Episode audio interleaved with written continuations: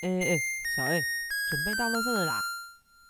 不是啦，这音乐是告诉你爱丽丝来喽。失智照顾者信箱第一集：妈妈半夜会生气怎么办？我妈妈很奇怪，为什么半夜醒来都会生气？尤其是半夜起来上厕所时，曾经看到看护把她吓视为小偷，或者是看到有人来家里跳来跳去、走来走去。严重的时候还会开始自言自语，内容有时候听得懂，有些时候听不懂。我们跟看护呢也会被他给吓坏了。在那之后呢，妈妈就会开始在客厅走来走去，不睡觉。看护也因为这样，想要找事情给妈妈做，转移注意力。请问这算是妄想吗？还是瞻望呢？有什么方法可以改善？谢谢。Hello Hello，大家好，我是小 A。今天是我们的照顾者信箱第一集。那刚刚大家已经听完了照顾者所写的问题了吗？那我来为大家整理一下好了。其实他刚刚主要呢是要表达，妈妈在半夜醒来的时候呢，会出现一些精神的行为，而这些精神行为呢，算是比较困难处理的，因为它会出现一些不适当的行为，或者是自言自语的倾向。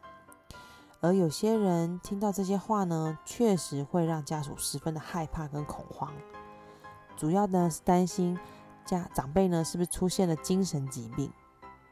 其实长辈他不是得了什么很严重的精神病，而是出现了在失智症中当中很常遇到的精神行为症状，英文叫做 Behavior and Psychological Symptom of Dementia，也就是在失智症的过程当中，除了行为的障碍之外，也出现了一些精神上的障碍，而这些精神障碍中，其实包含了像干扰性的行为。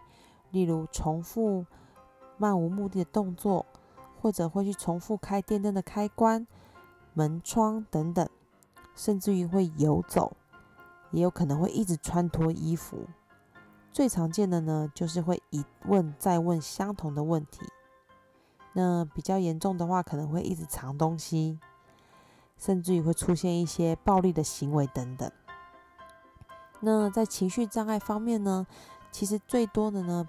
是会出现忧郁的情况，另外焦虑、不安、表情呆滞，甚至于哭泣，或者是灾难性的情绪反应也都会有。而精神病的症状呢，就可能包含了像幻觉呀、听幻觉、视幻觉，或者是嗅幻觉，也就是闻到味道、危险起一些味道，或者是呢。感觉有人在摸他等等，这种体幻觉的发生。那妄想的方面呢？被害妄想是最多的，被害、被偷，或者是嫉妒，甚至于是虚无的妄想，也都会发生。那一些生理周期的症状呢？例如像不适当的一些性行为啦，或者是睡眠周期的混乱等等，也有可能会发生。那还有一种最常见的状况就是。他的生理周期整个乱掉了，白天都在打瞌睡，晚上却意识非常的清楚。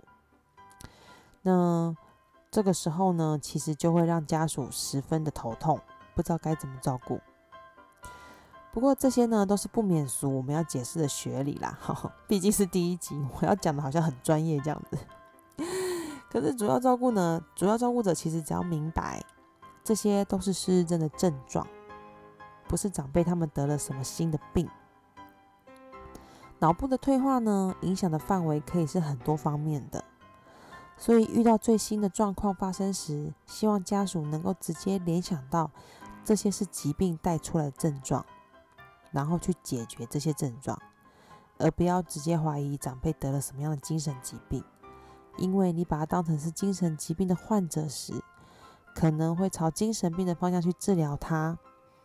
不一定是最好的选择，甚至于有时候会适得其反。那回到这个主题，我们应该要如何去帮位帮助这一位写信的照顾者呢？我想到的有两个方向呢，可以提供给这位家属。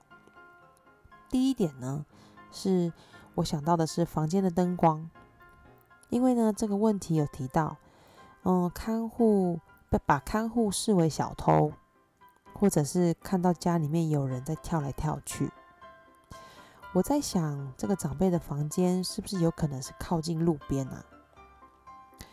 可能是路灯的灯光会照进房间，导致他的视线呢，在不良的情况之下，好像产生一些阴影，所以好像这环境看似改变了。举个例子，我能想到的是，会不会因为有一个阴影刚好挡住了看护的脸一小块，结果在长辈的眼中呢，这个看护就不认得了，所以就直接把他当成是小偷。那又或者是不是长辈躺着的时候刚醒过来，视线还没有很清楚，刚好外面有一个什么车子啊、蚊子啊，甚至于是白蚁飞过，而这个影子呢，就会投射的让他以为家里有人在跳来跳去。毕竟他视视线不好嘛，因为他还躺着，可能眼睛才刚张开。所以呢，我建议这个家人呐，能不能就是在晚上的时候去这个病人的房间看一下，这个灯光是不是有死角的地方？如果有的话呢，建议呢把这个外来的灯光来源给阻断，尽量呢让这个房间在夜晚的时候只有他自己的小夜灯，避免其他的光源照进来，应该这个问题可以解决哟。那至于第二个状况呢，就是长辈有夜尿的情形。其实避免长辈夜尿呢，也是处理这个问题的一个方法。在晚餐之后呢，不要让长辈喝水。但是他如果晚上有要吃药的话，还是要让他喝啦。但记得只要给他足够把药吃下去的量就好了，额外的水都不要再给他喝。这样子就可以减少他晚上起来的次数，少了半夜起来的问题。那当然，这个问题自然就会被解决掉。如果无法解除这个夜尿的问题，也可以建议呢，他把这个便盆椅放在他的床边，然后减少他视线模糊的范围，这样子也可以减少长辈的幻觉以及谵妄的发生。那补充一点，或许有人听到了之后会觉得，那很简单啊。给他一个晚上睡觉的时候叫他穿尿布就好啦，不就可以解决这个问题了吗？我是建议呢，不要把尿布当做第一选项，这是一个尊严的问题。